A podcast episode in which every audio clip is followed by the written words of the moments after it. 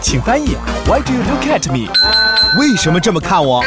我知道是你瞅啥。广义新闻七点整，每晚七点，红辣椒和你整点不一样的新闻，就在 CCFM 一百点八。呀呀呀呀呀呀呀呀呀！欢迎收听《快嘴说天下》，我是你红辣椒，新的资讯、好玩八卦，我们一起快乐分享。现在开始今天的节目，我的新浪微博号是红辣椒俱乐部，赶紧加关注吧，我们一起来互动。开始今天的节目之前，有一个重要的事情要跟大家说。那么在这里，辣椒要告诉大家一个好消息，就是爱永吉 APP 正式上线了。大家只要在手机上下载爱永吉手机 APP，就可以随时随地收听你红辣椒的节目了啊！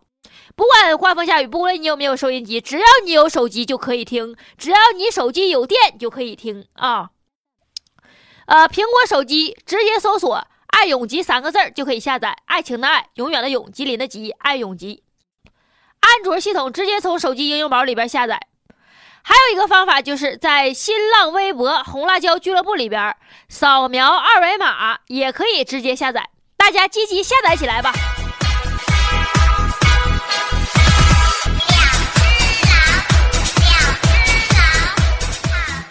开始今天的新闻，先给大家传递一个正能量：一个中国制造的小水杯，开启了一场关乎于孩子性命的接力赛。咋回事呢？呃，《每日邮报》报道，英国有个患自闭症的小男孩，他叫做本，十二年来跟谁都不说话，只把一个蓝色的小水杯当成自己的好朋友。有一次，他忘带了水杯，小家伙竟然拒绝喝水，最终脱水生病了。可杯子终究还是坏了，用时间长了嘛。所以，关于这个孩子性命找水杯活动，瞬间席卷全球。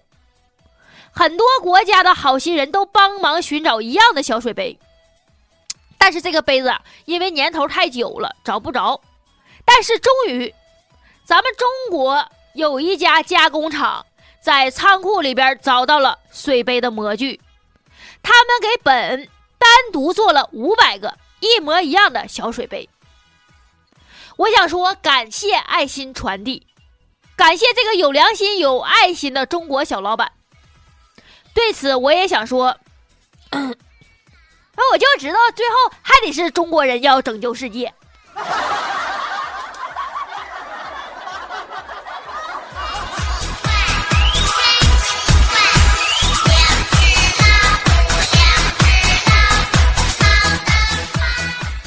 继三星手机之后，苹果手机也悄然进入这个军工工业，尤其是苹果六系列开始出现。啊！爆炸、自燃等事故，杀伤力水平直逼三星啊！对此，手机中的战斗机三星表示不满：为什么要抢我的风头？这一天，我们天天上头条，终于坐不住。对此，我想说，阴谋，抢不抢风头没关系，绝对的阴谋，你知道吗？绝对的阴谋。问六不爆炸，怎么买七？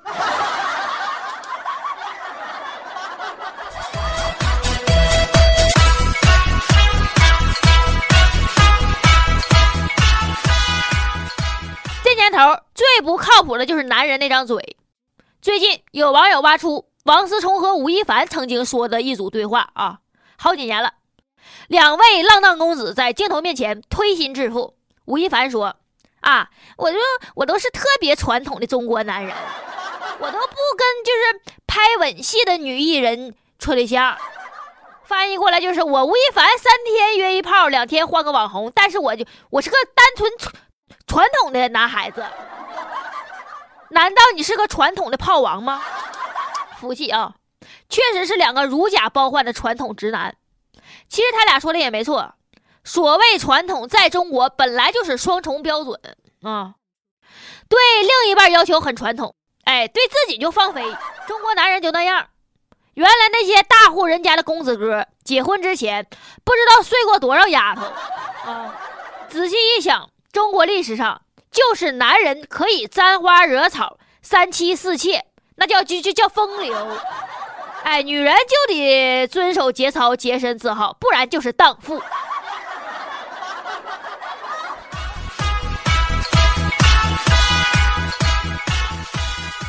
男女双重标准的，还有前几天刷爆了朋友圈的罗尔。罗尔在朋友圈里要钱，给白血病的女儿治病。网友质疑罗尔：“你在深圳呢？那可是深圳有三套房子呀，还有一辆车。完，你还让网友捐款？”罗尔表示：“啊，房子不是女儿的，也不归自己。虽然暂时是我在我自己名下，但是是是要归儿子的，就是那个不不能卖。一套房要留给儿子，一套房是老婆名下的，一套要留给自己养老用，就是所以也不能卖。大哥，我就想问问你，就你那意思就是，呃，房产是儿子的，贷款是自己的，完女儿是俺们社会的，是不？”哎，卖房是不行的，这句话说的漂亮，太漂亮了，漂亮的我，漂亮的我想怼死你。也就是说，儿子自己养，女儿网友养，是吧？你姑娘是网友跟你媳妇生的吗？所以听了这些话，没房没车的网友表示十分感动，给一个拥有三套房的陌生人捐款，你们大爱无疆啊，大学无痕，大脑的增量。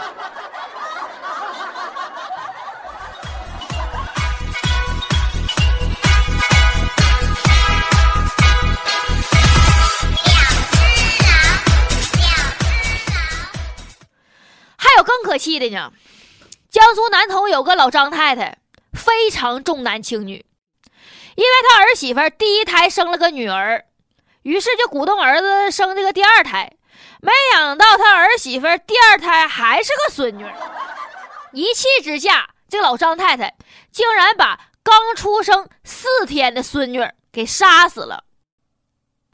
案发以后，张爱芬的丈夫、儿子、儿媳妇、亲家。竟然都对她的行为表示谅解，完了，邻居很多人还向法院还联名请求对他从宽处罚。最终，法院一审以故意杀人罪判处被告人张爱芬有期徒刑十年。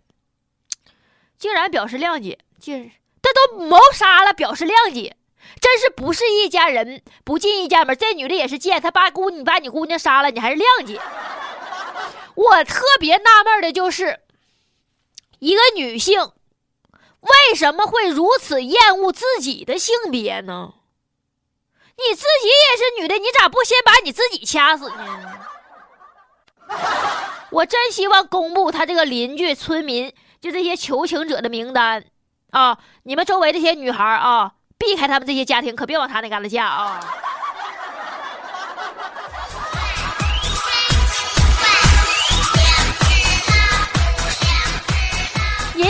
收听到的节目是《快嘴说天下》，我是你红辣椒。这几天聂树斌案判了无罪。呃，这个聂树斌案到底是咋回事呢？有人还是不知道，我给大家重新说一下子。简单说啊，就是一九九四年的时候，石家庄这个液压件厂有个女工人叫康菊花，嗯，她被人发现。被人强奸杀害，完警察就开始破案了，就开始找这些罪犯。怀疑谁呢？因为有个工人供述说是聂树斌干的，聂树斌也是这个厂子的啊。完警察就把这个聂树斌给抓了。聂树斌说：“我没干呢。”反反复复上诉，哎，就说自己没干，说自己冤枉。但是到后来，法院还是给他判决执行死刑了。呃，聂树斌他家里一直告状，一直告，那但是没招啊，人都死了。转折点在哪呢？到了二零零五年，警察抓了一个犯罪分子，叫王淑金。他自己供述，他曾经多次强奸杀人，法院判他死刑。他上诉，他说：“你们不能判我死刑啊，那还有一个事儿是我干的呢。”啥呢？就是石家庄强奸杀人案是我干的，那不是人家聂树斌干的吗？这件事儿也非常讽刺的是啥呢？啊，在中国历史上都没有。王淑金的辩护律师和王淑金本人都说：“啊，是我干的，是我干的。”而公诉机关却说：“哎，不是他干的，不是他干的。”讽刺不？讽刺不？后来证明，真正的凶手就是王淑金，聂树斌无罪。这几天《新华日报》还说呢啊，那你正义毕竟是来了啊，是孩子死了，你来哪了？所以今天用后半段的时间跟大家讨论一下这个聂树斌案。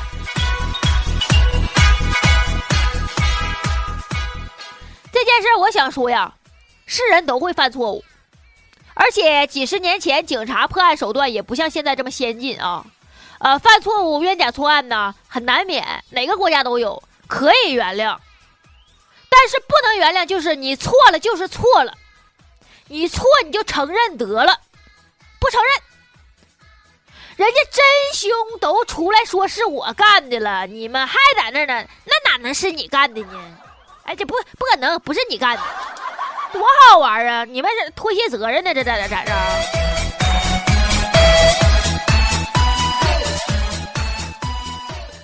但是今天我想从另一个角度来看待这个案件，就是啥呢？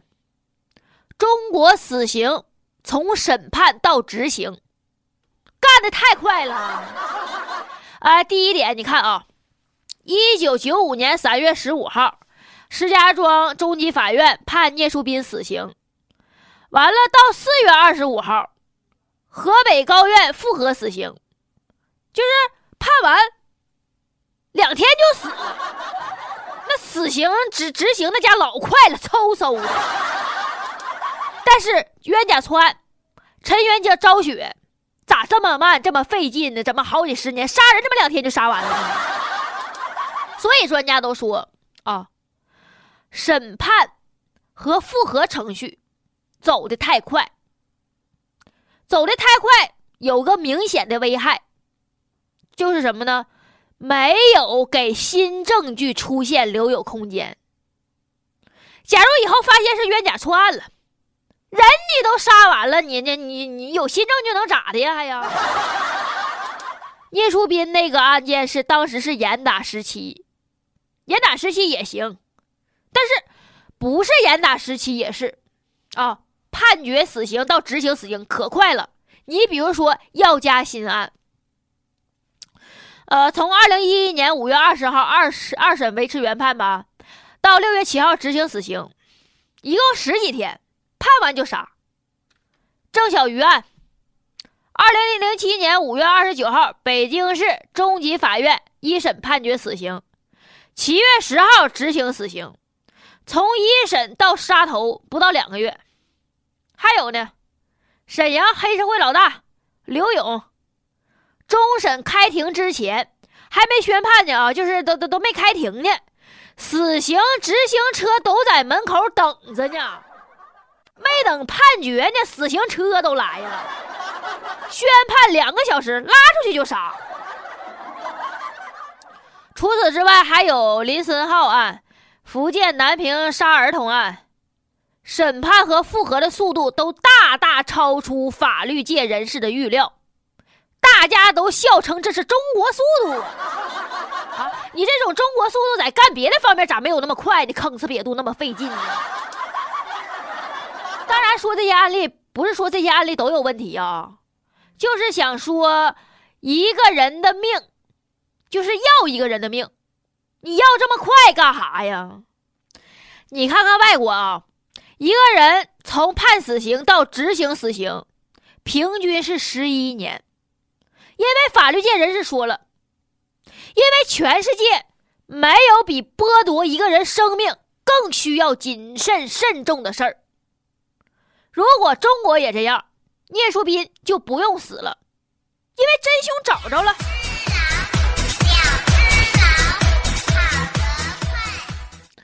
第二点，咱们国家啊，不是哪个法官想判刑死判判谁死刑就判的啊。你下边法院判完死刑了吧？你得交给我最高法院，我得审核一下子。但是八几年那时候不严打吗？完了，把权力就下放到下边法院了，就不用最高法院核准，你你也能判死刑了。聂树斌就这时候死的嘛。但是在二零零七年，最高法收回了死刑的核准权，就是以后你们下边法官想判谁死刑，还得是我最高法院核准执行，这是好事啊，因为审核需要很长时间嘛，所以犯罪还犯罪分子还能多活几天。但是有的事儿挺逗啊，专家说，虽然报送到最高法院复核的死刑案件都已经两审过了啊，但是第一级错误时有发生。南方周末就曾经这个报道过啊，最高法院有个领导在中国法学会上一个交流的时候就介绍过，呃，二零一三年上报最高法院的死刑复核案件里边，需要进行证据补充的达到了百分之三十九，就是百分之三十九个死刑下边判的都缺少证据，而且有些低级错误让你觉得特别气愤。有的现场勘验笔录上的物证提取时间，居然比送检的时间还晚。有的提取物证的时候记录的是一件蓝色毛衣，送检的时候写的是黑色夹克衫儿。大哥，你是劲爸家的亲戚呢，给他做广告呢。所以，专家针对中国国情和死刑复核的现状，提出四点意见。一、死刑复核要重视律师的参与。中国政法大学一个教授就说过，通过实证调研发现，死刑复核程序里边根本就没有律师啥事儿。一个律师曾经说过：“我都找不着案件在哪里，我找不着承办法官在哪里，我不知道怎么表达意见。直到家属告诉我，我们才知道案子都结束了。”案子结束的时候，人都死完了。二，死刑复核阶段，最高检应该介入。检察院是控方吗？从一审开始，他们就掌握着大量的证据，对案件最了解的就是检察院。这种情况下，在最高法进行死刑复核的时候，就该让这个最高检介入，这更有益于最高法做出正确的判断。检察机关对所有的审判程序都应该享有检察权的。死刑复核其实正是一种审判程序啊，你咋不让最高检参加呢？三，死刑复核应该从书面审核彻底走向诉讼化。确实也也是啊啊，啥叫死刑复核？啊，你就把你这几个卷宗拿过来，你看看能杀不？你能杀枪字啊？啊，死吧，行吧，死吧。那不行啊，都是纸表面的呀，都纸质的呀，那那没有实质性的东西呀，直接带来的危害就是内部性，外界根本没有监督啊。既然死刑复核是一个审判程序，自然应该有控辩审的三角关系。第四，降低死刑复核的效率，从判决到杀杀了这个犯罪嫌疑人，这个效率还是太快了。既然最高法老是说你相关人手不够啊，压力大，就应该降低死刑复核的效率。所以最后我觉得专家说的以上四点特别好，引入更多程序，相互钳制、相互制衡，让死刑复核少杀慎杀，让这种目的能够真正的实现。如果在死刑复核过程中出现一丁点的争议，就算让被告人把牢底坐穿，也不能错杀，疑罪从无吗？你没有证据证明我有罪，我就是没罪，确保悲剧不再重演。